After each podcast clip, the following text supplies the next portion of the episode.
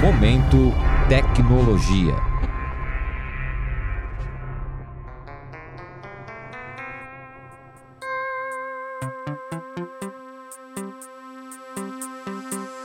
Polinizadores bióticos são seres responsáveis por garantir a reprodução de certos tipos de plantas por meio do transporte do pólen.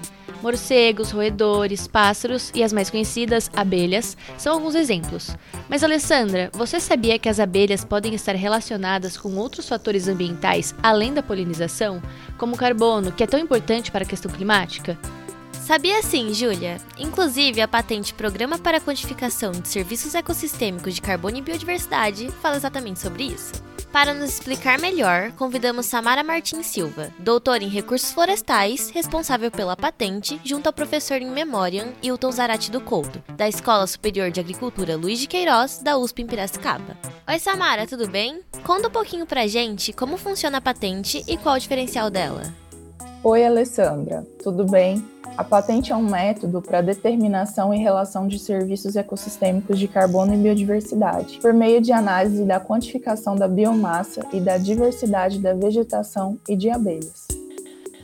Seu diferencial é poder estabelecer áreas com maior provisão desses dois serviços, analisando, por exemplo, se em lugares onde possuir maior quantidade de carbono, há também maior diversidade de espécies de plantas e abelhas, gerando maior quantidade de serviços de polinização naquela região e ou maiores estoques de carbono, respectivamente. Ainda fiquei com uma dúvida. Onde e como esse programa pode ser aplicado? O programa pode ser utilizado colocando os dados de biomassa e diversidade coletados por meio de um inventário florestal na programação desenvolvida e já registrada para essa finalidade analítica de quantificação e relação de carbono e biodiversidade. Depois, poderão ser visualizadas as quantidades e as suas relações, para delimitar, por exemplo, áreas com maior estoque de carbono que possuem também maior diversidade do grupo animal ou vegetal analisado. Possui uma ampla aplicação prática, podendo ser utilizada em projetos de redução do desmatamento e degradação, RED, pagamentos por serviços ambientais, PSA, limitação de serviços ecossistêmicos múltiplos, mecanismos de desenvolvimento limpo e cotas de reserva ambiental, para priorizar áreas com maior oferta e relação entre os serviços ecossistêmicos de carbono e biodiversidade.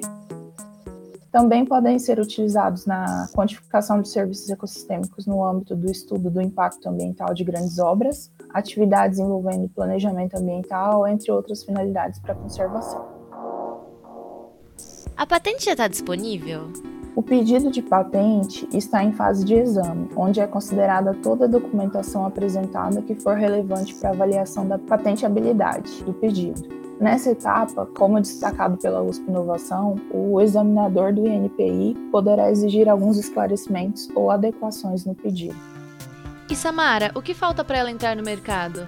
Para entrar no mercado, falta demanda consciente da sociedade para cobrarem das empresas e dos governos atitudes comprometidas com projetos que sejam capazes de serem realmente adicionais, de forma que essas iniciativas sejam capazes de compensar economicamente os proprietários rurais pela conservação de ecossistemas de alta integridade e alta prioridade para a conservação. Obrigada pela participação, Samara. Eu sou a Alessandra. E eu sou Júlia. Neste episódio, falamos sobre a patente Programa para a Quantificação de Serviços Ecossistêmicos de Carbono e Biodiversidade. Fique por dentro deste e dos outros episódios em jornal.usp.br barra atualidades e nos demais agregadores de podcast. Até lá!